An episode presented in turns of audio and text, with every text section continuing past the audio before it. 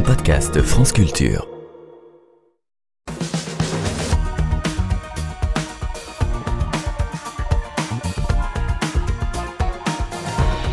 Tribunaux de commerce et les tribunaux des affaires familiales, direction les prud'hommes où transitent chaque année près de 100 000 dossiers. Une juridiction sous le feu des critiques depuis les ordonnances Macron de 2017. Depuis cette date, les indemnités sont plafonnées en cas de licenciement abusif. Conséquence, le nombre de saisies s'est effondré, les délais sont toujours aussi longs et des accusations de justice de classe sont apparues. Car si les cadres continuent de recourir au prud'homme, les salariés plus modestes, eux, jettent l'éponge. Ce troisième épisode de notre série sur les tribunaux économiques, nous avons invité Evelyne Serverin, juriste et sociologue, directrice de recherche émérite au CNRS, ancienne membre du Conseil de la magistrature, autrice de nombreuses études et rapports sur les prud'hommes pour le ministère de la Justice. Également avec nous Julie Valentin, maîtresse de conférences en économie à l'Université Paris 1, chercheuse au Centre d'économie de la Sorbonne. Une émission préparée par Léa Sabourin, Diane Devancet, Anouk Milieu, Tina Young et Léopold Thievan. Vous savez ce que c'est que le Conseil des prud'hommes? Non. Vous n'avez jamais entendu parler du Conseil des prud'hommes? Non. Pas du tout, monsieur. Quand une société est en désaccord avec une autre, ou alors je crois que c'est. Oui, c'est ça, ouais. des choses comme ça, ouais, entre les sociétés. Je suis pas très bien au courant. Alors, c'est les conseils du prud'homme servent en quelque sorte à défendre les causes euh, de litiges entre patrons et employés. Savez-vous les conditions qu'il faut avoir pour euh, pouvoir être électeur? Je suppose d'abord qu'il faut être français et qu'il faut avoir au moins 25 ans et ne pas avoir subi de condamnation, avoir un casier judiciaire vierge. Bonjour Julie Valentin et Evelyne Serverin. Bonjour. Merci d'être avec nous aujourd'hui. On vient d'entendre une archive de 1968. Aujourd'hui encore, le Conseil des prud'hommes est une institution mal connue, Evelyne Serverin. Oui, euh, bah, finalement, on ne connaît les, les tribunaux que lorsqu'on en a besoin.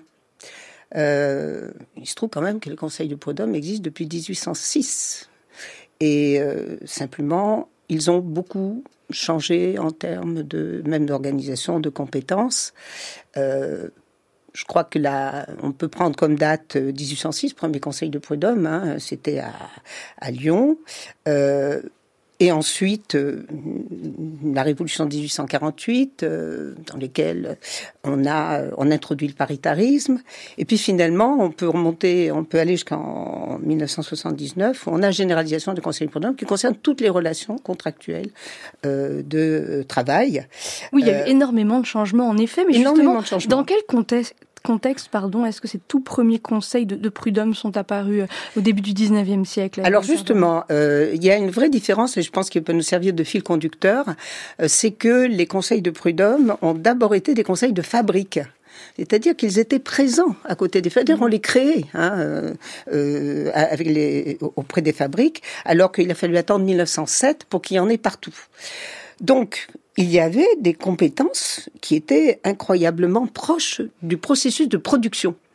Et le Conseil Podome travaillait sur les acquis, les livres ouvriers, des, des, choses qui étaient de la vie quotidienne de la production. Et là, évidemment, on a complètement changé de paysage.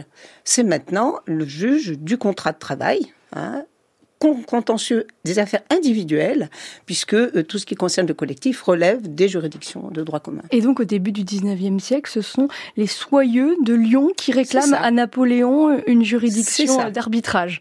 C'est ça. Euh, et de fait, euh, c'était vraiment au départ euh, décret par décret. On les créait là dans les villes de fabrique. D'ailleurs, le texte disait dans les villes de fabrique, là où le gouvernement le jugera convenable.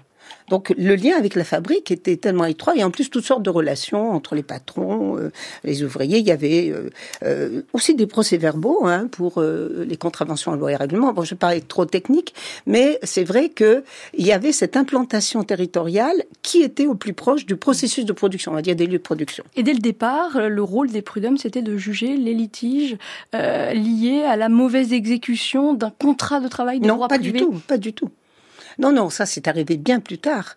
Euh, là, si on se pose maintenant sur les définitions qui sont données, c'est maintenant que c'est le juge du contrat de travail, euh, lorsque, et aussi d'ailleurs, euh, euh non seulement les, les, les, salariés de droit privé, mais aussi des salariés, des personnels des services publics, lorsqu'ils sont employés dans des conditions du droit privé. Donc en fait, c'est les juges du contrat de travail. Donc sont des juges de, de, des rapports individuels. On reviendra sur cette question. Cette question du contrat de travail, elle est essentielle et d'ailleurs, euh, elle a été euh, au cœur de réflexions de théoriciens de l'économie, euh, Julie Valentin?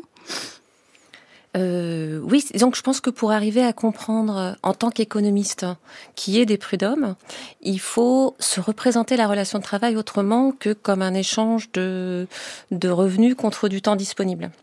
Euh, la plupart des, des, économistes ont évidemment maintenant cette représentation, même une représentation assez riche finalement, puisque euh, par exemple, on peut voir ce que Thomas Coutreau et Coralie Pérez ont pu montrer, à quel point, en fait, euh, pour les gens aujourd'hui, ils engagent de leur personne euh, dans la relation de travail. Et donc, il faut euh, euh, bien tenir compte de ce que dans le contrat de travail, ce que disait Herbert Simon en 51, ce qui se passe, c'est une mise à disposition du salarié, mais dans un cadre bien défini et bien délimité.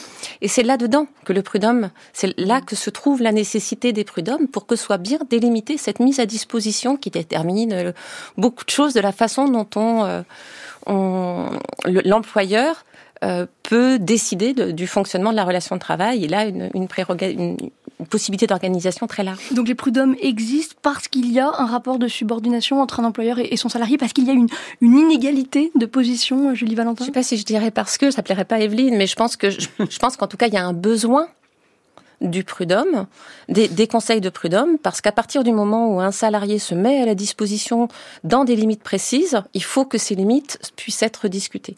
Et par ailleurs, effectivement, pour reprendre un petit peu la, perspective historique que, que vous proposiez, peut-être pour compléter d'un point de vue très économique, en fait, la, la nécessité des prud'hommes, elle arrive aussi avec la nécessité de la relation de travail de long terme.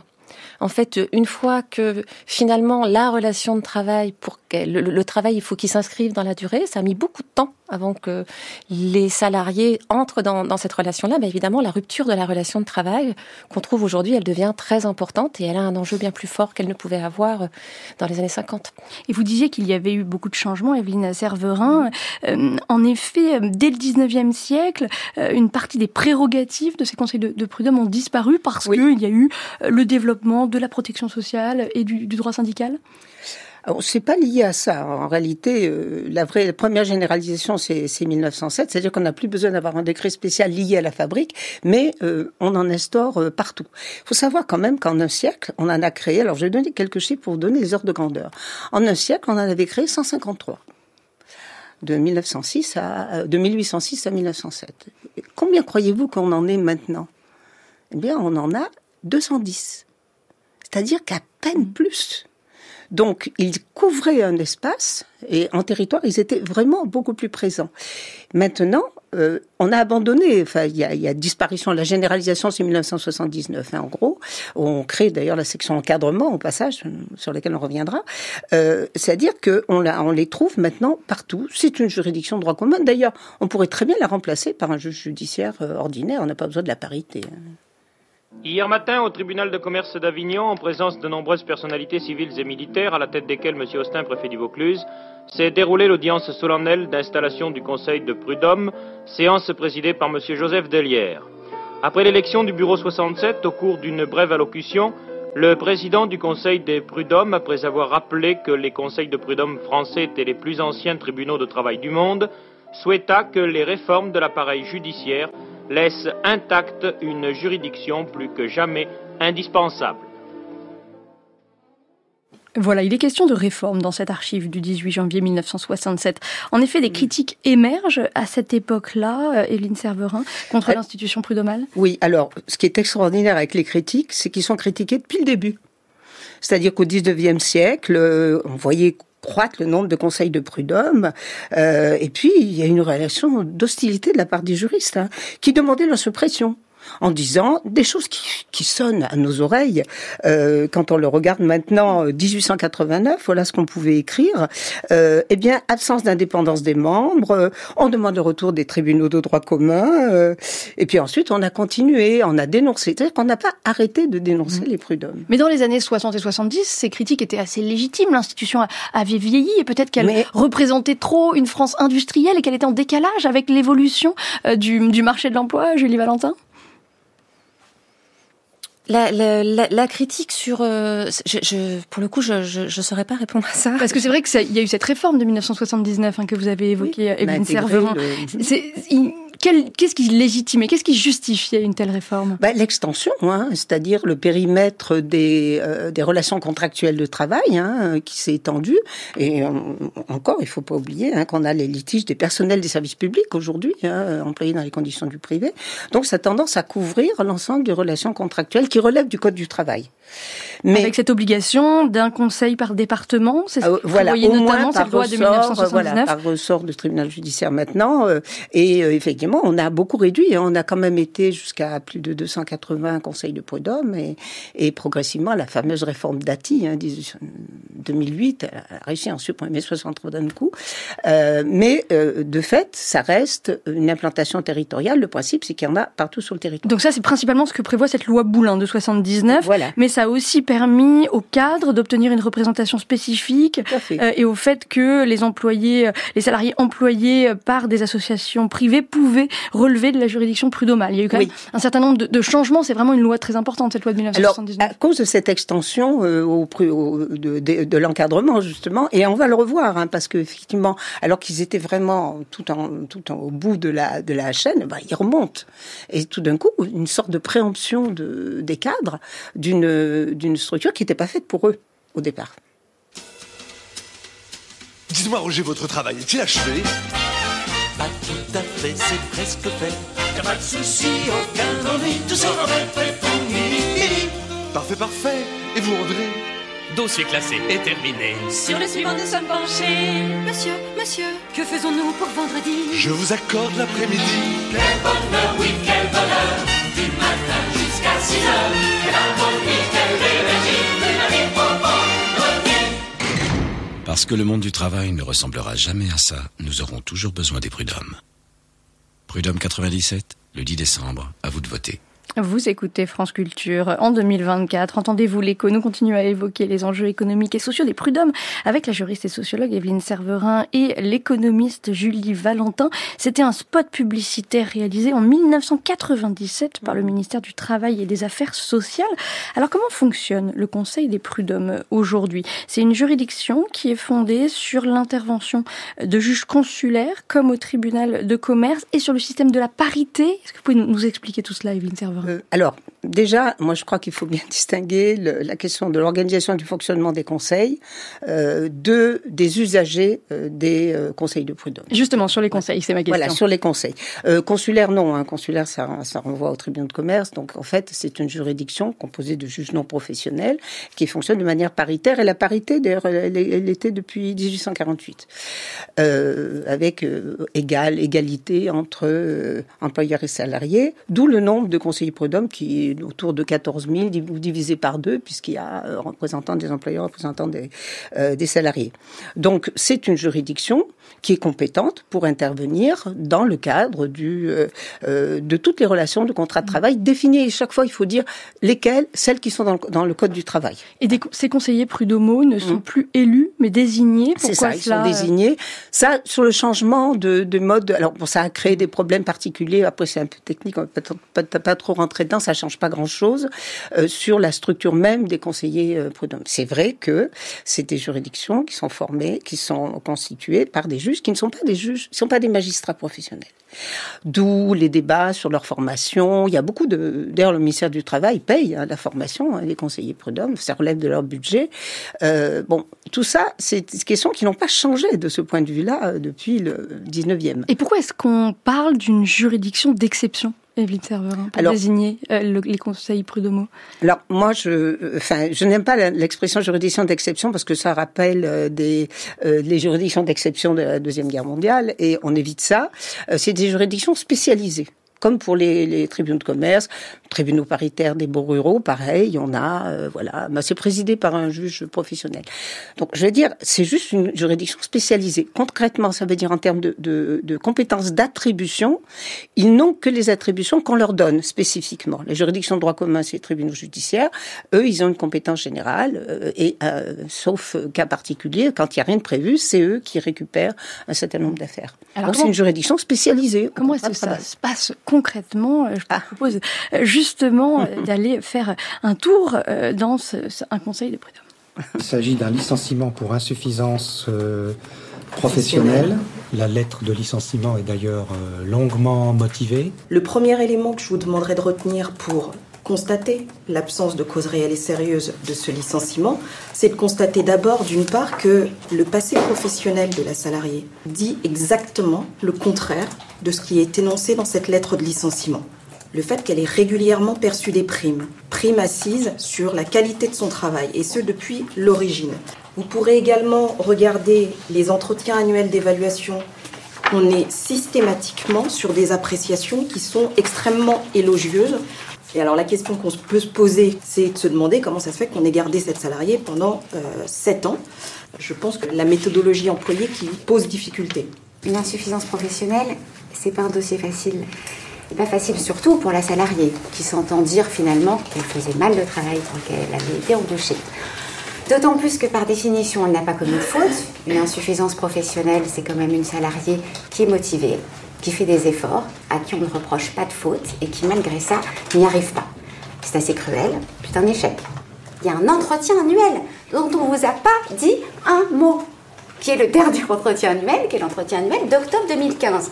Celui-là, il est évidemment pas bon d'entretien annuel, puisqu'elle répond partiellement aux attentes. Pour entretien, répondre partiellement aux attentes, c'est une façon polie, polissée de dire que c'est une catastrophe. Un extrait du documentaire de Justine Talon pour France 3, ça finira au Prud'homme, diffusé en 2021. Alors quels sont les principaux motifs de saisie de cette juridiction? Le premier, Julie Valentin, c'est le licenciement abusif? Oui, c'est clairement euh, devenu un, enfin c'est vraiment aujourd'hui et depuis longtemps, on peut le dire, mmh. un endroit où se discutent les litiges autour de la rupture du contrat de travail et en particulier du côté du licenciement pour motif personnel. En fait, mmh. euh, le licenciement économique déjà d'emblée euh, il est devenu plus grand chose. Et euh, qu'est-ce que ça veut dire Il est devenu plus grand chose? Alors je, là, je, devant les prud'hommes. Ah, devant les prud'hommes carrément, il y a très peu de licenciements euh, économiques individuels. Et puis si c'est collectif, s'il y a une question autour de licenciement collectif, ça relève pas des prud'hommes. C'est-à-dire pour discuter du motif économique lors d'un plan de sauvegarde de l'emploi, ça va se passer au, tribunal administratif. Mais ça, c'est une nouveauté. Auparavant, les licenciements économiques collectifs pouvaient être pris en charge par les prud'hommes. Oui, c'est maintenant c'est vraiment passé euh, dans le cadre administratif et c'est là que ça va on va euh, saisir le on va parler on va passer par les, directions régionales et puis le, tribunal euh, administratif pour discuter des modalités de, du plan de sauvegarde des motifs. Mais par ailleurs, il y a peu de licenciements économiques. C'est alors je j'ai pas là pour le coup, je j'ai pas le, le, nombre mais on est sur un, un très petit volume de licenciements économiques et dans le licenciement économique, c'est vrai qu'il y en a par contre une partie significative qui est individuel. Et alors comment expliquer que le licenciement sans cause réelle et sérieuse, puisque c'est comme ça qu'on mhm. l'appelle, euh, soit la principale raison de saisine des prud'hommes, euh, Evelyne Serverin? Eh bien, c'est une très bonne question, parce qu'en réalité, toutes sortes de sujets pourraient être traités par les prud'hommes. Et on va revenir sur ce point-là à, plusieurs reprises. Parce qu'on peut discuter des conditions de travail, hein, on peut discuter euh, euh, des salaires qui sont pas payés, il y a une procédure de référé qui est destinée à ça, mais même au fond, euh, c'est-à-dire qu'on peut saisir le conseil prud'homme qu'on soit dans l'emploi ou qu'on ait quitté l'emploi. Il se trouve que, avec le temps, on a vu disparaître tous les modes d'action dans lesquels le salarié est encore dans l'entreprise. Donc, mais c'est pas juridique. L'obstacle n'est pas juridique. Oui, c'est l'obstacle. Il est, il est lié au fait que il faut être dans. C'est très compliqué quand on est dans une relation d'emploi de venir faire part de ce qu'on attendait. Donc ça peut expliquer d'ailleurs le, on le sent bien dans la dans le, la pastille sonore que vous avez donnée. On le voit bien, il y a une tension, il y a une question morale qui se pose. C'est souvent ce qui va se passer, c'est que les salariés ils vont avoir à, encaisser, accepter un certain nombre de choses, et c'est au moment du licenciement qu'ils vont revenir pour revenir dire tout ce qu'ils avaient consenti à laisser passer, les heures supplémentaires. Et ça c'est un point très important aussi pour bien comprendre euh, que les, les montants qui vont pouvoir euh, être euh, discutés, qu'on entend dans la presse, ils ne sont pas les montants qui correspondent simplement à l'indemnité judiciaire. Souvent, ils renvoient à ce que tout le salarié va venir redire, ah ben, bah, maintenant que je suis là, alors je voudrais mes rappels de salaire, alors je voudrais que me soient payées mes heures supplémentaires, etc. etc. Ce qu'il faut préciser aussi, Evelyne Serverin, c'est que euh, dans 98% des cas, je crois, les plaignants sont des salariés. Donc ils peuvent être euh, des euh, entreprises, mais ce sont plus souvent, euh, très majoritairement des salariés. Tout à fait. Et le peu que, dont on dispose comme information sur les, les acteurs, enfin les demandeurs qui sont les employeurs, bon, c'est les cas de démission euh, euh, des, des salariés lorsque ils, ils réalisent- enfin, ils ne font pas leur préavis, en tout cas, ils, les mettent en difficulté. Mais c'est vrai que, euh, abstraitement, on, pourrait avoir 50-50. Hein, euh, c'est-à-dire, il se trouve que l'intérêt à agir, il est quand même du côté des salariés et des salariés licenciés. C'est ça qui a changé euh, sur les 30, 40 dernières années, mais on peut dire, on avait quand même beaucoup de contentieux de, des salaires, des rémunérations. Hein, euh, les premiers travaux ci qu'on avait fait là-dessus, fin des années euh, 90, il y avait une partie très très importante. Là, il reste plus rien. Il reste plus que le contentieux de donc des salariés qui agissent, des ex-salariés qui agissent. Et quid des cas de harcèlement? Est-ce qu'ils peuvent être traités euh, au prud'homme, Julie Valentin? Alors les, les harcèlements, il me semble que c'est quand même, euh, c'est possible que ce soit traité au prud'homme. Ça peut, ça dépend la, la forme que ça prend. Hein. Il y a, C'est plus souvent traité au pénal. Voilà. C'est- Ce qui, est- ce qui est compliqué effectivement, c'est que dans le champ du travail, ça va vraiment dépendre des, de, de tel quel type de problème lié aux conditions de travail pour savoir vers quel tribunal on doit s'adresser. C'est-à-dire? Ben, Par exemple, sur les accidents de travail, ça ne va pas se discuter au prud'homme. En fait, la réparation euh, de l'accident, la, demande de dommages et intérêts, par exemple pour les accidents de travail, ça va se passer au pôle social du tribunal judiciaire, c'est-à-dire avant c'était le tribunal des affaires de la sécurité sociale. Et ça va être pareil pour les maladies professionnelles, à de rares exceptions près, mais en gros c'est c'est ça. Et ça, ça peut étonner parce que les prud'hommes sont perçus quand même comme le tribunal du travail, euh, Julie Valentin. Et ben finalement, aujourd'hui, en tout cas, peu des conditions de travail. Et quand ça engage des montants qui vont être payés en réparation euh, d'un accident, ben ça se passera pas euh, par ce. Evelyne Serverin Oui, je, je, je rebondis tout à fait sur ça. C'est un point qui est très important. Euh, votre remarque le, le, le, le fait penser. Si on se représente les conseils de prud'homme comme qui traitent toutes les relations de travail, comme le conseil de fabrique de 1806, non. Il y a une, une, des compétences, et notamment du tribunal judiciaire, maintenant, avec euh, les juridictions qui sont spécialement désignées pour régler les questions de, de, d'accidents du travail, maladie professionnelle. Vous avez tout le pénal. Et le pénal, euh, bah, c'est les inspecteurs du travail.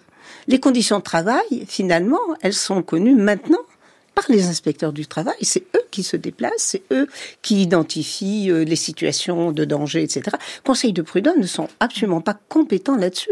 Je le disais en introduction, euh, on observe une nette baisse du recours euh, au prud'homme. Alors comment l'expliquer? À quoi servent encore les prud'hommes? On en parle juste après ça.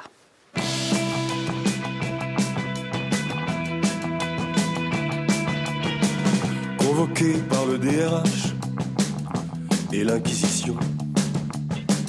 L'ascenseur monte vers la terrasse. Je me pose une question. Il me dit si je considère votre position descendue par les actionnaires. Pliez vos cartons. Je lui dis il n'y a rien à faire. Il me répond non. Je redescends sur la terre. Reste la question. Au pour la casse. Pas de rédemption. À la question subsidiaire. Personne ne répond. Cette question, si je considère les bonnes relations que j'avais dans la tour en verre, où je tourne en rond, silence de ma secrétaire est beaucoup trop blanc. Mais pour la question subsidiaire, c'est par le moment. Les vigiles de la tour en verre balancent mes cartons. Faut que je m'épasse et y a rien à faire. Ils me disent non. Bon pour la casse. Pas de rédemption. À la question subsidiaire, personne ne répond. Bon pour la casse. Pas de rédemption. À la question subsidiaire, personne ne répond. Nos taxis dans cet univers glacé de béton. Je reste là, sous la tour citaire, tout seul comme un con. Disparaît vers 19h30. Cadre supérieur, DRH, toi sur la détente. Le regard ailleurs, pauvre cadre tombé d'un sourire. Fouille dans ses cartons. La réponse était non, c'est clair. Reste la question. Bon pour la casse. Vous écoutez France Culture, entendez-vous l'écho bon pour la casse C'est le titre de Bernard Lavillier que nous sommes en train d'écouter. Prud'homme, les travailleurs baissent les bras. C'est notre sujet aujourd'hui. Nous sommes toujours en compagnie de l'économiste Julien Valentin euh, et de la juriste et sociologue euh, Evelyne Serverin dans cette émission réalisée par Françoise Le Floch avec l'aide de Véronique Jolivet et mise en onde aujourd'hui par Jordan Fuentes. Alors, on l'a dit, hein, on observe une nette baisse du recours au prud'homme, une baisse qui s'est encore accélérée ces dernières années. Quand est-ce que on a commencé à observer ce ralentissement, Evelyne Serverin? Alors, bon, la baisse, je crois que pour donner un ordre de grandeur, j'ai des données de 2022, on a 100 000 et quelques petites brouettes d'affaires nouvelles, euh, et dans les juridictions, de, enfin, les procédures au fond, 84 000. C'est le plus bas de la décennie. Euh, on a quand même été euh, sur les périodes antérieures, 2000, 2000, euh, si on remonte 2004, 2010, on en avait plus de 200 000. Hmm. Donc divisé par deux. Divisé par deux. Alors qu'est-ce qui s'est passé hein? Alors qu'est-ce qui s'est passé? D'abord, euh, euh, il y a deux phénomènes. Là, je, après, je, lis Valentin reprendre à la main, mais euh, il y avait quand même une tendance baissière, légèrement, et cette concentration sur la contestation des motifs des ruptures, elle, elle, a, elle date d'avant. Elle a commencé avant, mais comme souvent, une petite règle a suffi pour accélérer un processus qui était déjà là.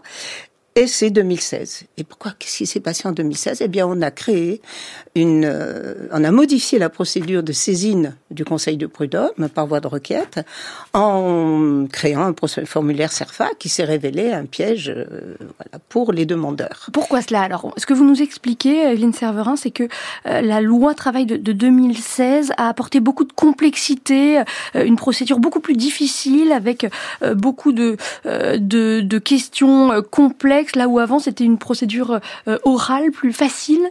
Non, alors elle reste une procédure orale. Euh, la question, c'est un décret d'ailleurs. En fait, c'était purement procédural. C'est-à-dire que pour saisir le Conseil du prud'homme, auparavant, on faisait une simple déclaration en greffe et, l'affaire était entrée et les avocats préparaient après en prenant le temps, euh, préparer les éléments de pièces. Là, il a fallu le présenter tel que. D'ailleurs, cet, cet événement-là était tellement massif que c'est quand même rare dans les aspects statistiques. C'est que entrée en vigueur de ce décret euh, 1er euh, août 2016, avec une chute de 30 et mmh. ça n'est jamais remonté. Et c'est tellement bien reconnu que la Cour des comptes, qui a rendu un rapport cet été sur les prud'hommes, euh, en citant d'ailleurs nos travaux, hein, euh, bah, a reconnu que ça a été un frein à l'accès au tribunal. Pourquoi il y a eu un Parce qu'il y a un coût d'entrée. Mmh. Il y a eu un coût d'entrée qui a augmenté. Parce que pour pouvoir déposer euh, un, une requête recevable, il fallait apporter un certain nombre d'éléments, des pièces, pas simplement la complexité d'écriture, mais même euh, même avec un avocat, l'avocat ça lui prend plus de temps. Donc l'avocat demandait une somme un peu plus élevée pour déposer, et ça a suffi sur une tendance qui était déjà là. Hein, ça l'a pas euh, créé, mais ça l'a accentué, et ça l'a accéléré. Ça l'a d'autant plus accentué qu'un an plus tard, il y a eu les ordonnances de 2017 qui ont instauré ce barème au prud'homme permettant à l'employeur de connaître à l'avance le montant des indemnités qu'il devra régler à son salarié. Ça, ça a été vu comme un cadeau fait aux entreprises, Julie Valentin? Disons qu'en tout cas, euh, c'était une, demande et c'était posé dans la, discussion de la loi comme une demande pour permettre aux employeurs d'être en mesure d'évaluer ce que serait le coût potentiel de toute rupture. Et c'est vrai que c'est c'est facile de déterminer un maximum. Il reste une dimension d'aléa puisqu'il y a un minimum et un maximum. Il y a un plancher, un plafond. Mais ce qui est assez net, c'est que pour toute une partie de, salariés, la donne a changé. Alors, je vais citer les travaux. Mmh. Allez-y, je vous en prie. Je vais citer les travaux de, Camille euh, Signoretto et, et euh, Raphaël Dalmasso, qui ont fait une étude pour essayer de voir au-delà de ce que, de toute manière, ça, on le voit, puisque euh, jusqu'à 5 ans d'ancienneté, le barème, il est tel que ce qui était, euh, on n'atteint pas ce qu'était le plancher pour les entreprises de 11 salariés et plus. Donc on voit bien que ce qui est possible d'être obtenu est devenu euh, bien moins qu'avant. Ce, plancher, il était à 6 mois pour ces entreprises-là, entre 2 et 5 ans. Et donc eux, ils ont fait, euh, ils sont allés au-delà puisqu'ils ont été vraiment chercher sur un nombre de, de cas exactement les montants qui avaient été alloués et sur par exemple deux ans d'ancienneté, on constate qu'ils ont euh, que la moyenne de ce qui est obtenu, c'est 1,63 mois, là où avant ils auraient pu obtenir 6 mois. Donc ça renvoie, si je peux prolonger, du coup, ça explique en partie aussi la baisse. C'est-à-dire que pour ces salariés qui ont entre 2 et 5 euh, ans, il y a un intérêt à agir qui est devenu extrêmement faible, puisque, euh, voilà, on va obtenir, pour quelqu'un, par exemple, qui a 3 ans d'ancienneté, il peut obtenir entre 3, trois mois et, et, et, quatre mois. Donc, il y a une Mais quel était l'objectif au départ de ces ordonnances? Euh, C'était euh, de lutter contre la peur d'embaucher qui est mise en avant par les entreprises, Julie Valentin? Oui, ce qui, est intéressant, c'est que souvent c'est ça qui est mis en avant, mmh. c'est-à-dire l'idée que il y a effectivement certaines représentations économiques qui vont décrire le choix du volume de main d'œuvre en, réfléchissant sur un, horizon temporel long, et on va se dire, bah, effectivement, si j'embauche en me disant que la conjoncture va baisser, alors je risquerais euh, d'avoir euh, une un, un coût de cette embauche à long terme plus long, alors que en fait, ce qui est euh, vraiment euh, troublant, c'est que dans ces conditions, ce qui aurait dû être promu, c'est à la limite la baisse des indemnités légales, pas celles qu'on peut obtenir au prud'homme. Or, celles-là ont augmenté. Elles ont augmenté, c'est-à-dire qu'on était à 20% euh, par euh, année d'ancienneté, maintenant on est à 25%. Donc en gros, après 5 ans, il fallait 5 ans d'ancienneté pour avoir un mois de salaire, et maintenant il n'en faut plus que 4. Et donc bizarrement, alors que c'est ça qui était, qui était avancé, c'est ça ils ont augmenté les indemnités légales et l'autre partie qui relève de l'abusif, qui relève d'une situation où normalement le salarié vient faire apparaître une cause réelle et sérieuse, c'est ça qui c'est ça euh, mis dans une situation. Enfin, c'est ces indemnités pour quelqu'un qui n'a pas a priori de cause réelle et sérieuse qui vont augmenter pour un abus. Et c'est troublant de penser que c'est rendre l'abus plus aisé, en tout cas calculable, le, vider de son incertitude, qui serait un facteur d'embauche. Et est-ce que sur le plan de l'emploi, la réforme a atteint euh, son but? Est-ce que véritablement les entreprises embauchent plus facilement puisqu'elles savent ce qu'elles vont débourser euh, le jour où elles voudront licencier euh, tel ou tel salarié? Alors, euh, sous la direction de Camille Signoretto, on a fait une étude sur la dynamique de... Mm. Est-ce qu'on pouvait trouver la trace Prenons au sérieux cette hypothèse. Est-ce qu'on peut trouver la trace d'une rupture de tendance? Donc, euh, ce qu'on observe en regardant entre 2014, où l'emploi reprend, et, 2017, c'est pas le cas. Alors déjà, les licenciements, ils ont augmenté de 60% sur cette période. Donc ils auraient dû normalement être, euh, euh, enfin voilà, ils ont augmenté de 60%, ce qui est frappant par rapport à ce qu'on dont on discutait sur la baisse des prud'hommes. Finalement, le champ d'application où les gens auraient pu aller à se retrouver à avoir à, aller au prud'homme, il a augmenté puisque maintenant il y a plutôt 600 000, 500 et quelques mille euh, personnes qui sont licenciées chaque année, là où il y en avait plutôt 400 000 avant. Donc il y a une grande hausse.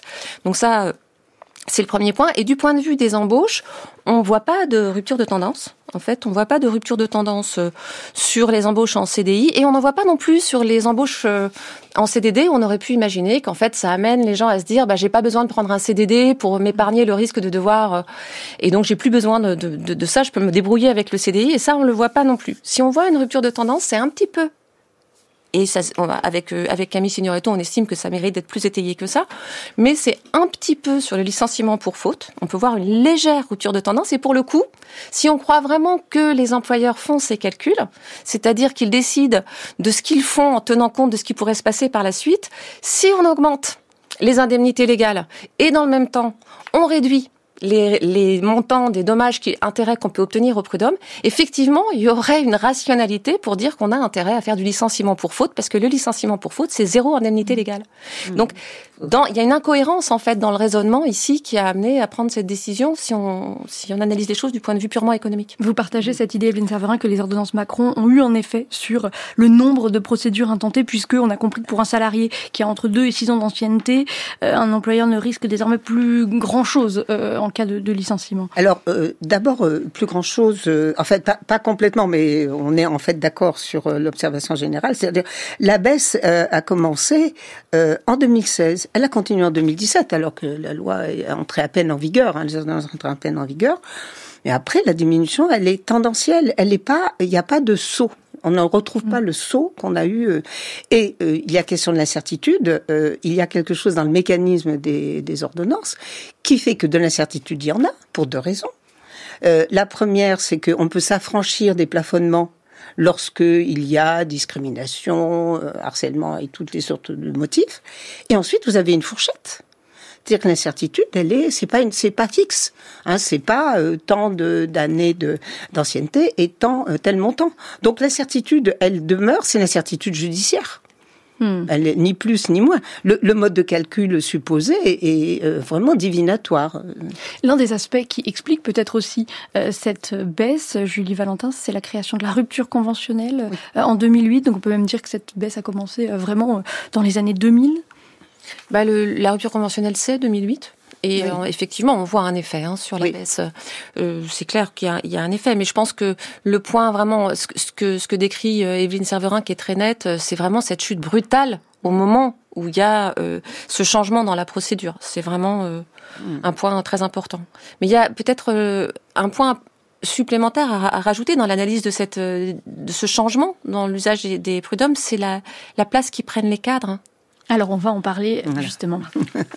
Lundi, coup de téléphone, comme quoi euh, si je pouvais prendre des vacances euh, parce qu'il n'y avait pas de travail euh, à l'entreprise. Donc je prends mes vacances. Après, euh, retour euh, à l'entreprise. Euh, quand j'arrive, je m'aperçois que l'atelier est vide, tout est rangé. coup de téléphone du chef d'entreprise qui nous dit que l'activité cessé. Ça fait un choc quand on arrive de voir que au bout de 15 ans, que tout est prêt à partir en lot pour être vendu, l'entreprise ferme. Alors que dans, dans, dans l'année, on a fait énormément de, de machines. Donc euh, c'était peut-être une des meilleures années. Donc euh, le patron me convoque, euh, me dit que j'ai volé du matériel, alors que c'est du matériel qui était dans, ma voiture depuis euh, peut-être 15 jours, parce que j'étais mis en vacances forcées, et donc euh, j'allais pas revenir à l'entreprise pour déposer une torche tig et une meule en bout. Je crois que j'aurais pu devenir un peu méchant, mais bon, je pense que c'est peut-être aussi ce qu'il cherchait, quoi sa première euh, préoccupation, c'était de me licencier sans me donner d'indemnité. Quoi. Donc, euh, si j'avais, tapé ou quoi que ce soit, il ça aurait été encore plus facile pour lui, je pense. Voilà un témoignage recueilli pour les pieds sur terre sur France Culture le 10 février 2003. Alors avant de parler des cadres, il faut dire que en effet la baisse des contentieux n'est pas uniforme, ce sont surtout les ouvriers et les employés qui intentent de moins en moins de procédures Evelyne Serverin? Oui, alors euh, si on regarde la, la, courbe des baisses, donc il faut juste rappeler pour euh, les conseils de prud'homme euh, qu'il y a cinq sections, hein, en plus la formation de référé, donc agriculture, commerce, activités diverses, encadrement et industrie. Donc ça, on suit depuis, euh, bah, depuis la création de la section encadrement, hein, enfin donc depuis fort longtemps, euh, on suit le, le, les évolutions. la première baisse, la plus radicale, c'est la section industrie, qui suit la désindustrialisation. Donc effectivement, et il y a eu beaucoup en plus de licenciements euh, économiques. Il y a eu beaucoup mmh. de PSE qui font que cela donnait lieu à très peu de recours. Euh, après, euh, c'est euh, sur ces évolutions, c'est vrai que c'est euh, c'est pas que les cadres sont plus nombreux, c'est que c'est les seuls qui soient restés. C'est-à-dire que les autres sections se sont progressivement euh, euh, étiolées. Donc vraiment. Et, et pourquoi justement? Parce que ce n'est plus intéressant pour euh, les travailleurs les, les, plus modestes, Julie Valentin, d'intenter voilà. Euh, une action au prud'homme? Alors il y a ce point-là, comme on le voit effectivement, euh, pour pour ces ouvriers, il faut comprendre qu'en fait les ouvriers, les employés sont euh, ceux pour lesquels la, la durée d'ancienneté moyenne est la plus faible. Mm. Donc c'est ceux pour lesquels l'effet va être le plus fort. C'est ceux-là, d'accord Quand souvent il y a des, questions autour de la protection de l'emploi qu'on souhaiterait alléger parce qu'on veut réduire la segmentation. Or, en fait, euh, la segmentation, elle n'est que démultipliée. Donc ça, c'est la première chose. Ensuite, il faut imaginer que si vous venez pour, trois, pour obtenir trois mois de dommages et intérêts. C'est compliqué à monter un dossier. Comment vous allez faire pour trouver un avocat qui est intéressé pour vous suivre dans cette démarche? C'est extrêmement compliqué. Donc ce sont les défenseurs syndicaux qui vont jouer un rôle fondamental. Et les défenseurs syndicaux, en fait, pour un défenseur syndical, plaider correctement quand on a l'impression qu'on porte la vie, parce que les gens y mettent leur vie dans leur rupture de, de contrat de travail, en fait, pour, pour faire un cas, un défenseur syndical m'avait dit qu'il lui fallait 100 heures. Mmh. Et il, est, il a 10 heures de décharge par mois euh, pour mener ce travail de soutien dans, dans, ce travail-là. Et c'est vraiment euh, impossible qu'un salarié qui est ouvrier et employé puisse se sentir à l'aise, aussi bien euh, au moment de la conciliation ou au moment du jugement, pour se représenter lui-même. Donc il lui faut quelqu'un, et ce sera difficile pour lui de trouver un avocat qui aura très peu à récupérer, et donc un intérêt à ça compliqué. Il faudrait multiplier les cas. Et dans le même temps, est-ce qu'il n'y a pas de plus en plus de cadres euh, qui saisissent les prud'hommes Alors, c'est pas qu'ils sont plus nombreux, encore une fois, mais c'est qu'ils ont baissé moins que les autres. C'est-à-dire que c'est les autres qui ont, qui ont mhm. disparu et qui ont fait que progressivement la section est mécaniquement remontée. Euh, et ça démarre d'ailleurs euh, le, le, le, vrai passage, c'est 2019 après toutes ces années-là, où pour la première fois la section encadrement arrive en deuxième position, alors qu'elle était euh, jusque euh, en 2013-14 à peu près, elle était en quatrième position, juste avant la section agriculture. Mais est-ce que ce n'est pas lié euh, aussi à, à, la réforme de l'assurance chômage, le fait que euh, les cadres sont en tout cas toujours aussi nombreux à intenter des actions au prud'homme, Julie Valentin? Alors, Le fait qu'il y a une dégressivité de l'indemnisation pour les prud'hommes. c'est récent ça. Le, le, point important quand même, c'est de bien voir que en fait au prud'homme, les cadres ils vont représenter 19%. Euh, mm. C'est ce qu'ils représentent dans l'emploi. Mais dans les licenciements, ils ne représentent que 8%. Voilà. Alors que les ouvriers et les employés représentent 75% des licenciements, quasiment. Et ils vont être beaucoup moins présents que ce qu'ils ne représentent. Donc, peut-être que euh, les intérêts, pour le coup, les intérêts à agir des, des, cadres sont, euh, sont modifiés par le fait que les allocations euh, chômage ont vont durer moins longtemps, etc. Mais déjà d'emblée, c'est ce point qui est quand même vraiment très important. Mm. Parce que l'exemple un peu archétypal, en tout cas qui, a, euh, qui peut interpeller, c'est Carlos Ghosn, ex-patron de, de, Renault-Nissan, qui a saisi les, les, prud'hommes pour son indemnité euh, retraite. ça, ça va dans le sens de cette idée d'une euh, justice de classe, Evelyne Serverin? Alors, difficile de dire, elle n'a pas été faite pour ça, mais je crois que la notion clé que Julie a évoquée à plusieurs reprises, c'est celle de l'intérêt à l'action, intérêt à agir, mais euh, monétarisé. Pour qu'il y ait un intérêt à l'action, euh, il faut qu'il y ait des salaires élevés, euh, une ancienneté, euh, des éléments de réparation à réclamer, donc pour constituer une, valeur du litige. Alors, nous n'avons pas de données directes en statistique sur la valeur des litiges. Il faut faire des enquêtes hein, sur les décisions pour voir ce qu'il y a. Mais en tout cas, c'est vrai qu'on voit bien que c'est corrélé à la valeur supposer des litiges. On a des variables qui vont dans ce sens-là. Les avocats, les défenseurs syndicaux, ils sont plus là. On n'a quasiment pas d'aide juridictionnelle. C'est-à-dire que les, salariés qui demandent, ils ont, ils sont au-delà des plafonds, même partiels. Euh, vous avez donc effectivement ces, ces présences d'avocats. Vous avez l'âge, parce que non seulement sont des cadres, mais ils vieillissent. Euh, vous avez en ça c'est le cas pour toutes les catégories socioprofessionnelles. Ce sont plutôt les salariés les plus âgés qui entendent des procédures. Mais ils le sont encore plus en encadrement. Et ce qui est intéressant, c'est que finalement vous dessinez la valeur du litige. Vous êtes un cadre, vous êtes ancien, vous avez des salaires qui sont quand même supérieurs. On a dépassé le, le SMIC depuis longtemps, euh, et vous accumulez tout ça. Vous arrivez à une valeur de litige, c'est cette question-là qui se pose, qui vaut la peine de payer un avocat. Parce qu'effectivement, bien que la procédure soit orale, parce que c'est ça aussi qu'on oublie, on pourrait très bien venir sans avocat, hein, mais ça n'arrive plus du tout, c'est fini. Ça devient des contentieux techniques, surtout quand il faut prouver qu'il y a eu harcèlement, discrimination, refaire des calculs. Ce sont des litiges qui sont techniquement très compliqués. Ce qu'il faut dire aussi, c'est que les femmes sont toujours minoritaires devant les conseils de, de, prud'homme, mais leur part augmente un, tout petit, peu, je crois. Un tout petit peu, à, la marge. Et on les trouve un peu plus en encadrement, mais c'est vrai que c'est, elles sont pas, elles restent minoritaires. Alors cela dit, il faudrait faire des, on fait des ratios après, hein, euh, c'est-à-dire comme rappelait Julie, ce qu'il faut voir, c'est la population qui est soumise au risque, c'est-à-dire euh, combien il y a de femmes licenciées, combien il y a d'hommes licenciés, de quel âge. Et là, c'est des, des calculs qu'on fait avec la, la, la DARES pour, euh, voilà, pour voir le, le, ce qu'on appelle la propension à agir. Elles étaient 37% en 2004. Euh, voilà, et aujourd'hui, enfin, c'est un chiffre de 2018, elles sont 40%. Voilà. France Culture. Voici l'insigne de notre euh, fonction. Il s'agit d'une médaille qui, côté face, présente le profil de la République. Entendez-vous l'écho? Et côté pile, il s'agit d'une image montrant le patron, ancienne mode, on se croit chez Zola, serrant la main à l'ouvrier qui est, comme vous pouvez le voir, en pantalon de velours, sous les yeux bienveillants de la justice. Tiffaine de Rocchigny. Nous continuons à parler des conseils de prud'homme avec Evelyne Serverin et Julie Valentin. Alors, on l'a dit, le nombre de contentieux baisse, mais pour autant, les conseils de prud'homme restent très encombrés, euh, Evelyne Serverin. Oui, euh, les durées de procédure euh, se sont allongées. Alors, pas tellement un des facteurs qui est important de la durée, qui est la, le, ce qu'on appelle le partage des voix, qui donne lieu à un départage. Et on fait venir un juge euh, judiciaire hein, euh, pour départager, parce que les, comme c'est paritaire, quand on n'est pas d'accord, il faut quelqu'un qui, euh, qui départage. Donc on tourne autour de 11%. C'est pas énorme, hein, beaucoup moins que ce qu'on aurait pu imaginer. Ça veut dire que globalement, euh, chaque formation est d'accord euh, sur la solution. Mais alors pourquoi ces conseils sont-ils aussi encombrés? Alors parce que les affaires, justement, quand on regarde, plus bah, les affaires, nous on a beaucoup d'hypothèses sur le fait que les affaires se durcissent. Et c'est tous ces éléments, euh, tous ces indicateurs qui permettent de penser que la valeur des litiges augmente. Encore une fois, on n'a pas de données directes. Il faut faire des enquêtes sur les décisions pour avoir les montants, puisque le système statistique ne, ne, ne nous les donne pas. Mais toutes les variables vont dans le même sens. Ils sont plus âgés, ce sont des hommes. Ils sont plus âgés, ils sont en cadre.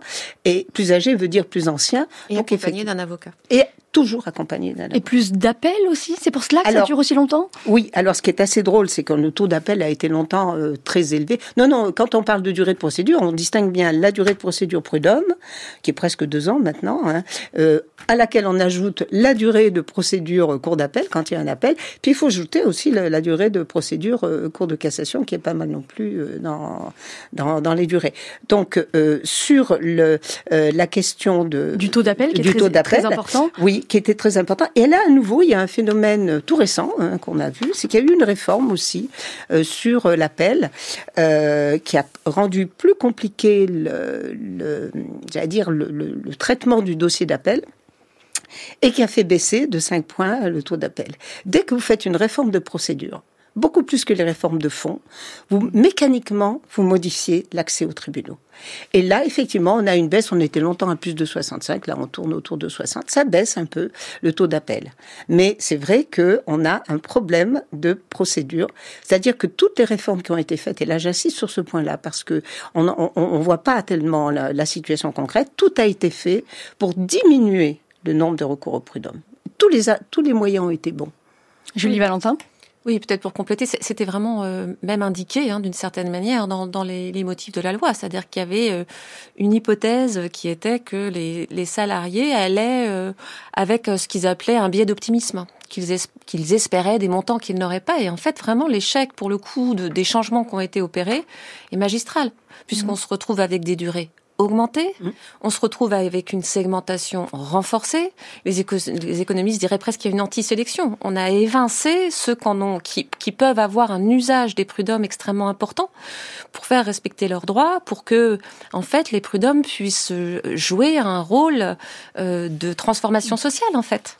Donc, on a vraiment euh, un effet qui est assez, euh, qui est assez euh, inverse de celui qui a été recherché. Vous parlez de biais d'optimisme, mais quand, euh, en effet, euh, les salariés euh, saisissent les prud'hommes, bien souvent ils sont découragés de le faire, mais lorsqu'ils le font, pour le coup, ça se solde euh, très majoritairement par une, une, réussite, Julie Valentin. La décision finale est, est en leur faveur. C'est ça qui est intéressant, c'est que cette, cette décision finale, mais bien avant, depuis très longtemps, cette décision finale, alors que vous avez, au moment d'être en audience, deux conseillers prud'homaux employeurs, deux conseillers prud'homaux salariés, et ils vont prendre une décision. Et donc, il faut bien pour que la décision soit à l'avantage du salarié, et elle l'est dans presque trois quarts des cas, il a bien fallu qu'il y en ait, qu'il y ait un conseiller prud'homal employeur qui considère qu'il y avait, mmh. euh, le salarié avait raison. C'est ce qui est troublant en fait dans le reproche qu'on fait euh, au prud'homme parce qu'en fait elle produit normalement un effet que tout économiste devrait trouver et toute personne devrait trouver favorable puisqu'elle est censée avoir dit qu'ils avaient été à juste titre au prud'homme. Mais qu'est-ce qui peut faire qu'un salarié est débouté au prud'homme, Evelyne Serverin voilà, après, c'est, je veux dire, c'est de la, c'est du droit processuel de base, c'est-à-dire, bah, vous devez apporter la preuve de tous les éléments euh, que vous reprochez. Vous devez apporter la preuve que, euh, enfin, donc le licenciement n'a pas de cause réelle et sérieuse et que donc, en réalité, c'est d'autres motifs euh, qu'ils font. Donc, la charge de la preuve repose entièrement sur le demandeur, mais ça, ça n'est pas une règle spéciale au prud'homme. Quand on préside, on n'a pas trop le choix. Il faut, on a la police de l'audience, donc il faut organiser l'audience. Et en même temps, il faut pas laisser transparaître nos émotions. Donc c'est compliqué. Des fois, euh, un psy derrière nous ferait du bien pour pouvoir se décharger de tout ce qu'on reçoit. Quoi. Et peut-être ça se sent pas parce qu'on on essaie de prendre de la distance. Mais euh, c'est vrai que franchement, il y a des soirs on rentre chez soi, on pleure. Quoi. Euh, bon, voilà, c'est, pas si simple. Hein. Pour tous les gens qui sont obligés de juger les autres, ça doit être comme ça. C'est compliqué. Peut-être encore plus dur en droit pénal, peut-être. Hein, euh, je sais pas, euh, quand on envoie quelqu'un en prison pour 20 ans, ça doit pas être simple quand même. De, digérer tout ça. Mais alors nous, on les envoie pas en prison, sauf que quand on déboute un salarié, alors que peut-être il avait raison et qu'il n'avait pas dans son dossier tous les éléments pour qu'on lui donne raison, on renvoie quelqu'un à sa misère à la fois pécuniaire, mais à la fois morale, quoi, avec tout ce que ça entraîne derrière. Et des fois, on dort pas bien, ouais, ouais, ouais. Voilà, c'était Catherine Vinellari, présidente d'audience au micro de Justine Talon pour France 3. Que vous inspire ce témoignage, Julie Valentin, sur la difficulté de la tâche pour les juges qui siègent au prud'homme? Oui, on voit bien, en fait, ce que, ce que je trouve très fort dans ce qu'elle raconte, c'est à quel point euh, la relation d'emploi, c'est vraiment pas une relation comme les autres. Donc, ils sont face à un drame humain. C'est vraiment le, les termes. Il se passe quelque chose qui est sur le terrain de la morale et les économistes veulent que ce soit sur le terrain de la rationalité instrumentale. Or là, il y a des gens qui vont arriver et de part et d'autre. Ce qui va être invoqué très souvent, c'est la trahison. Aussi bien des employeurs qui vont avoir décidé de licencier en disant, bah, les petites entreprises, vous voyez, qui connaissent bien leurs salariés, qui vont dire, bah, vu comment il a parlé de moi, vu, etc., avec un arbitraire du licenciement, mais avec un sentiment de trahison pour quelqu'un qu'ils ont suivi, et le salarié qui a l'impression parfois d'avoir donné sa vie à son entreprise et qui se sent complètement trahi de ne pas avoir sa reconnaissance. Et le, le, point qu'elle raconte, qui est important sur le, le fait d'être débouté, c'est qu'effectivement, en fait, ce qu'on ce qu'on voit mal aussi, c'est qu'avoir une cause réelle et sérieuse pour licencier, c'est facile. On a toujours cette image que licencier, c'est compliqué et c'est impossible. En fait, on peut toujours licencier un salarié. Parfois, ça va être donc sans cause réelle et sérieuse et un employeur peut décider, maintenant encore plus, puisqu'il sait le maximum que ça lui coûtera. Mais la cause réelle et sérieuse, ben dans l'exemple qu'on avait eu encore avant, là, euh, ben une personne qui a plusieurs fois n'a pas fait correctement son travail et qu'on a relevé ses manquements à l'exécution de sa tâche, eh ben, ça va être quelqu'un dans lequel on va pouvoir avoir construit la cause réelle et sérieuse. Et en face de ça, le juge prud'homal, il ne pourra que reconnaître qu'il y avait une cause réelle et sérieuse et il va se retrouver débouté. Mais l'insuffisance professionnelle, justement, c'est particulièrement euh, difficile à prouver. Mm. Euh, j'imagine que cela euh, crée des, débats un peu sans fin entre les, juges, Evelyne Serverin. Alors là, on est sur un terrain où l'observation ne peut plus être statistique, mais il faudrait être à la fois de l'observation d'audience, mais plus que ça, il faudrait vraiment travailler sur les décisions. Alors heureusement, il y a quelques chercheurs courageux qui se lancent dans les études de décision, dont euh, euh, Julie Valentin, Camille Signoretto et Raphaël Dalmasso. Moi, je l'ai fait dans mon temps. Hein, on a travaillé sur des décisions prud'homales il y a, il y a 30 ans de ça, euh, pour arriver vraiment à l'objectiver. On peut citer des cas, mais pour arriver à le généraliser, c'est difficile. Tout ce qu'on peut constater, c'est qu'effectivement, euh, globalement, euh, les salariés euh, obtiennent proportionnellement, enfin, dans les trois quarts des cas, quelque chose. Le problème, c'est on ne sait pas ce qu'ils obtiennent. Et donc, il peut y avoir des différences énormes entre euh, les sommes maximales et les sommes minimum qui peuvent être obtenues, Julie euh, Oui, je voulais, je voulais euh, rebondir quand même sur votre question précise sur l'insuffisance de, de, résultats. Ce qui est intéressant, justement, c'est une autre fonction sociale du prud'homme. Ça va être d'aider à l'interprétation de la règle. Quand on, avec Camille Signoretto, on avait regardé, effectivement, il y a une montée importante du licenciement pour motif personnel avec l'insuffisance de résultats qui va arriver dans les années 2000. Et il y a tout un travail qui va être amené. Alors ça se passe pas aussi. Je vais je vais faire une vision un peu mécanique qui est pas tout à fait euh, celle qui peut se passer, mais c'est un usage possible des prud'hommes, c'est-à-dire soit des employeurs, soit des salariés qui vont aller en appel, qui vont faire en sorte que ça remonte, si je puis dire, jusqu'à la Cour de cassation et que la Cour de cassation soit amenée à réinterpréter et à redire comment il faut le penser. L'insuffisance de résultats, c'est-à-dire que ne pas l'insuffisance de résultats, ça peut pas être n'importe quoi. Et donc au fur et à mesure la Cour de cassation, elle a été amenée, amenée à dire que ça n'est pas possible d'être dans l'insuffisance de résultats si on a fixé des objectifs trop importants, etc., etc. Et donc, il y a un travail qui peut être fait hmm. à la Cour de cassation pour dire comment interpréter. Et donc, il y a un façonnage social dans toutes les étapes du, du contentieux qui est riche pour la société qui doit être euh, préservée. Hmm. On arrive au terme de cette discussion. Euh, en guise de conclusion, peut-être à quelles conditions, selon vous, les, prud'hommes pourraient-ils devenir un levier de transformation sociale? Vous évoquiez cette expression, Julie Valentin, afin d'améliorer euh, les conditions de, travail et d'emploi, Evelyne Serverin. Alors, je pense qu'un point qu'on n'a pas eu le temps d'évoquer, mais qui me paraît tout à fait essentiel, c'est revenons à l'histoire.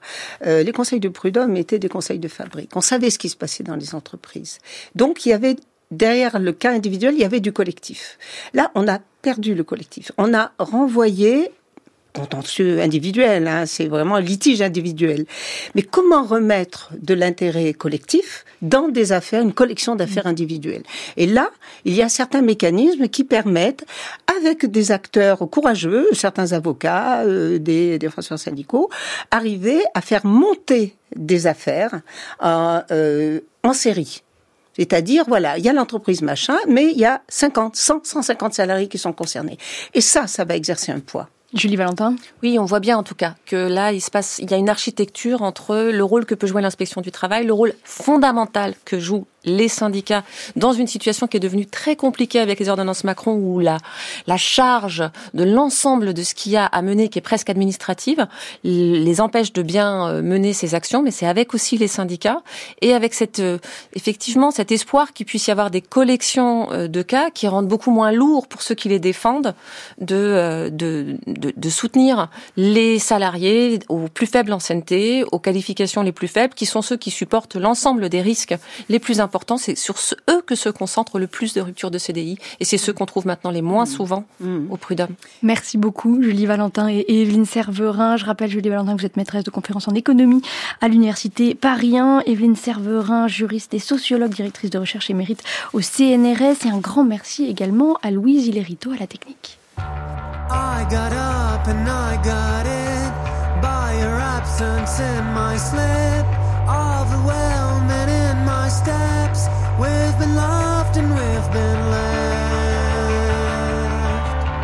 I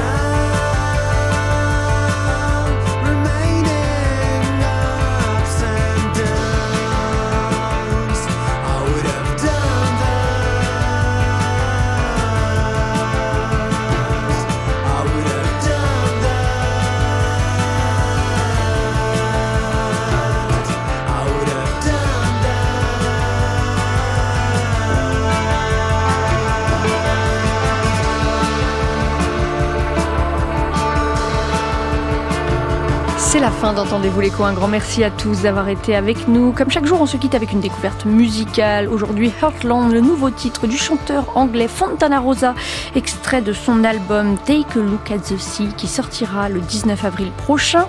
Demain, nous nous pencherons sur l'économie selon Jules Verne avec Jean Demerliac et Jean-Yves Mollier. D'ici là, vous pouvez retrouver toutes nos émissions sur franceculture.fr et sur l'appli Radio France. On vous attend également sur X sur le compte d'Entendez-vous l'écho.